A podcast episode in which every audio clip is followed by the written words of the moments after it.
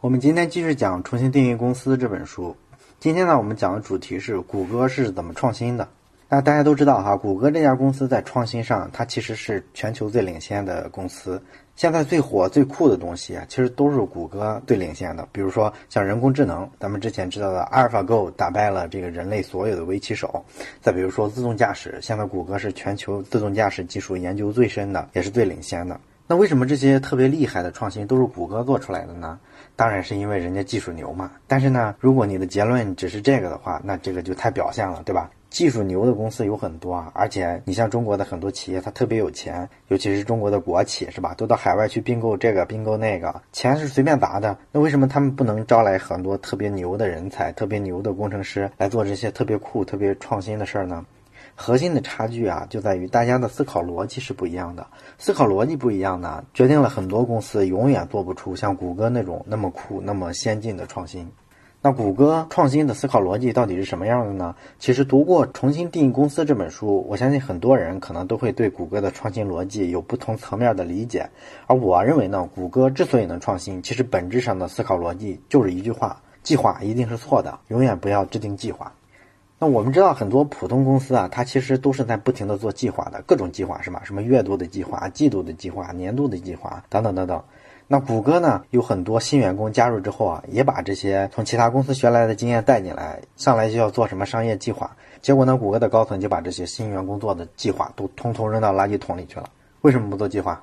很多人觉得那公司都没有一个计划，那岂不是很乱？员工都没有目标？其实啊，这个事儿取决于什么呢？你要实现什么样的目标？如果说你要做一个市场上的改良者，发现现有产品有哪些不足、缺陷，你做一个提高的产品，OK，那谷歌的规则可能确实不适合你。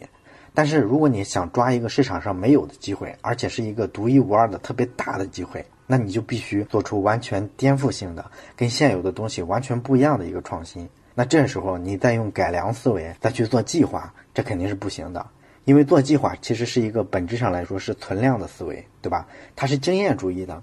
那你要做计划，你的依据一定是过去的情况、过去的业绩。于是呢，你就制定一个计划去推测未来会发生什么。但是呢，问题就在于未来其实谁也不知道会发生什么。而有的时候呢，计划会管用，有的时候不会管用。管用的时候呢，是因为环境没有发生根本的变化。所以呢，你把过去那套搬到未来，它基本上还能管用。但是你要知道，环境什么时候发生变化，其实是很难判断的准的。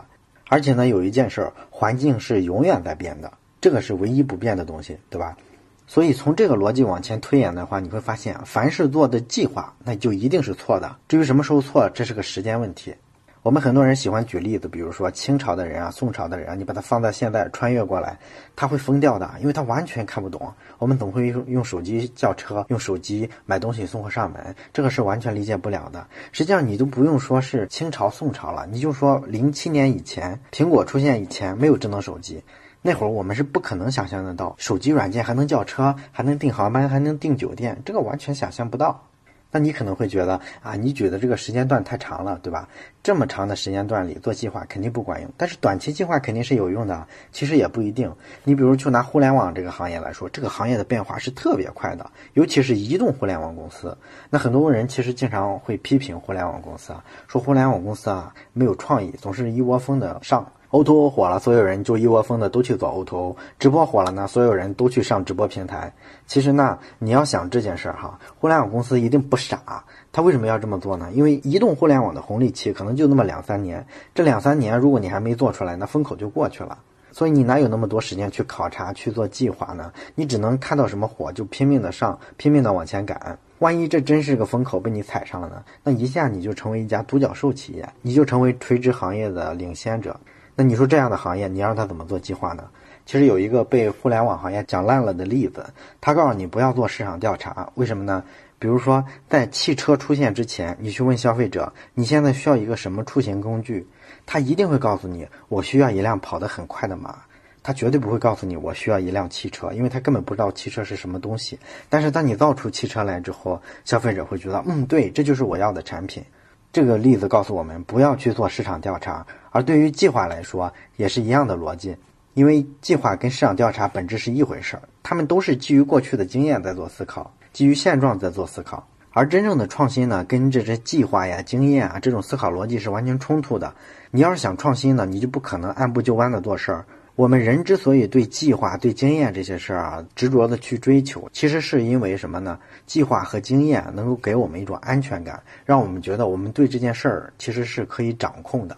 那这种控制感就会给人很多心理上的慰藉，上至老板，下至员工，你都会觉得特别有安全感，觉得我们在按部就班的、非常正规的做一件事儿，这是一家非常正规的公司，非常靠谱的公司。而你真正的想要去做创新，就必须要放弃这种控制感，你就要去追求这种什么都抓不到的状态。所以我们看到谷歌的办公室都是非常的拥挤，非常的混乱。如果你去谷歌的办公室参观的话，你完全感觉不到这是一家超级大公司，没有那种风范。那你可能会问了，那我不做计划，我应该怎么思考问题呢？哎，这就是一个方法论的问题了。谷歌把计划抛弃了之后，他们用了一套新的方法论来做事儿，这个方法论就叫洞见。洞见是什么意思呢？通俗来讲，就是说回到事情的本质上来思考。比如说吧，谷歌做过一个项目，解决了非常落后的地区，比如像非洲这种非常穷的地方上网的问题。他们怎么解决呢？你去研究一下全球所有的电信公司，看他们在地面上是怎么去铺电缆的，怎么设信号基站。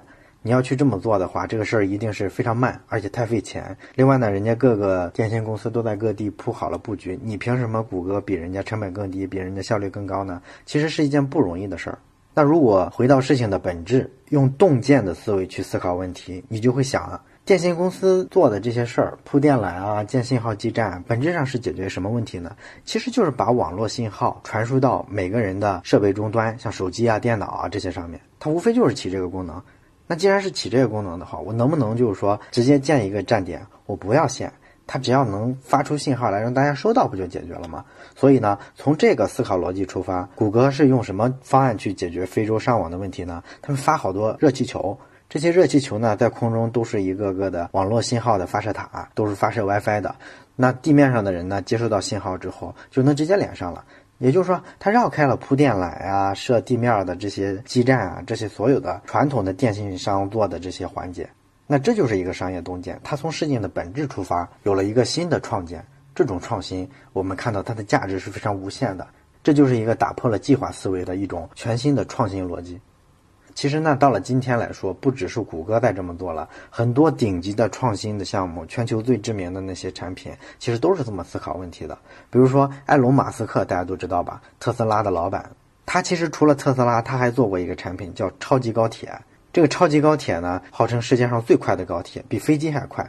你如果用传统的思维去做一个高铁的话，你应该怎么思考呢？你可能会想，我怎么去铺铁轨，然后怎么能把成本降下来，然后怎么造一个发动机，让发动机的功率最大。那你要是按沿着这个思维出发呢，你可能造不出一个特别快的高铁。现在中国最快高铁三百五十公里的时速，你顶多能达到四百、四百五、五百，了不起了，对不对？那如果回到这件事情的本质，你要造一个特别快的交通工具，本质上就是个速度问题，这是个物理问题，对不对？那人类现在能达到的最快速度是什么呢？是火箭啊。那火箭是往上走的，是往上打的，对不对？那能不能让火箭横着打呢？能啊，早就做到了。导弹不就是横着打的火箭吗？那我们现在做一个高铁，能不能用导弹的技术来实现呢？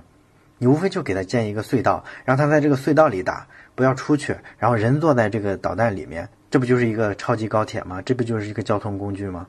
那通过这个工具，我们实现的速度可不是个三百五、四百的问题啊！我们从北京到纽约这个距离，可能几个小时都实现了。当然，马斯克这个项目现在还没有完全成功，技术上呢还有很多需要克服的东西。但是我们不管它能不能实现，它这个思考问题的逻辑就是真正的创新所应该有的一种思维模式。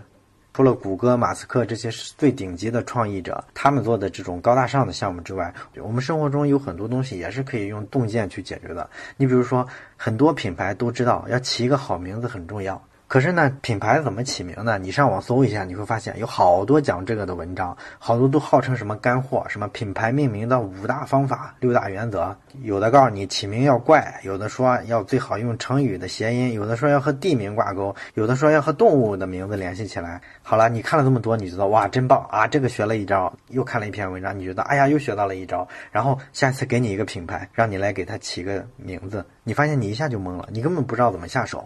那么为什么明明你看了好多文章、好多干货、好多原则、好多方法，你还是起不出一个名字来？因为你没有洞见，你不知道这件事的本质是什么。那营销行业有个叫小马宋的人，他就说，品牌的名字到底是起什么作用？其实就是起到降低品牌传播成本的这么一个作用。哎，你看，你从这个概念出发，是不是一下子觉得就抓到了很多东西？然后你就知道，看一个品牌名字好还是坏的时候，你就看它传播的时候是不是容易被传播，传播完了是不是容易被记住，就是一个点，你就能找到起好名字的所有方法。你根本不需要听那些什么五大方法、六大原则，这就是洞见的力量。我们再发散一下，再看看这个风投这个行业。大家知道，风险投资这个行业本质上都是在投很多创新公司，它其实经营的就是风险。但是呢，这个行业你会发现，好的公司跟差的公司啊，做事的逻辑其实是完全不一样的。我之前听过徐小平讲过真格基金是怎么做投资的。真格基金呢，现在是中国最好的风投公司之一。徐小平就说，做风投呢，他们其实只看一点，哪一点呢？就是看人，也就是说，这个创始人怎么样，他身边的这个团队怎么样。那平庸的风投会跟你说什么呢？哎呀，风投你要去看看这个项目本身啊，它的商业模式是什么，它现金流怎么样，然后它竞争对手的情况，然后分析完一圈说，哎，最后你再看一看它投资人状况。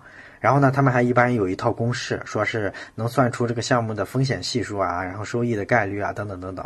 那在顶级的风投眼里，这些东西其实都是扯淡，只有不入流的风投才会看这个。为什么呢？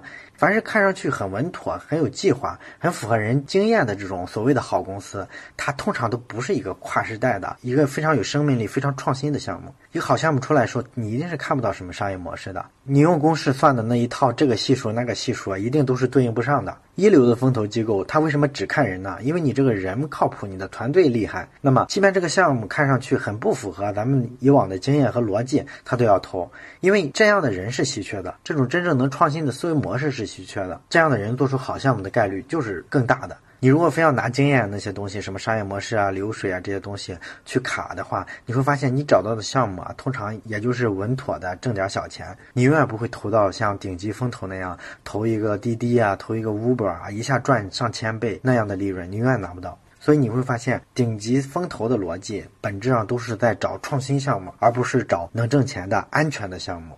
这就是为什么我们说一个公司看上去特别像我们正常的经验里的好公司，这通常不会是个特别有成长性的项目。顶级的风投是不会投这种公司的。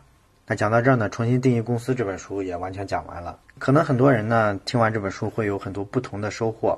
那欢迎大家在留言区写下你听这本书的收获，跟我们一起来讨论。这是老马上书房陪你走过的第一站。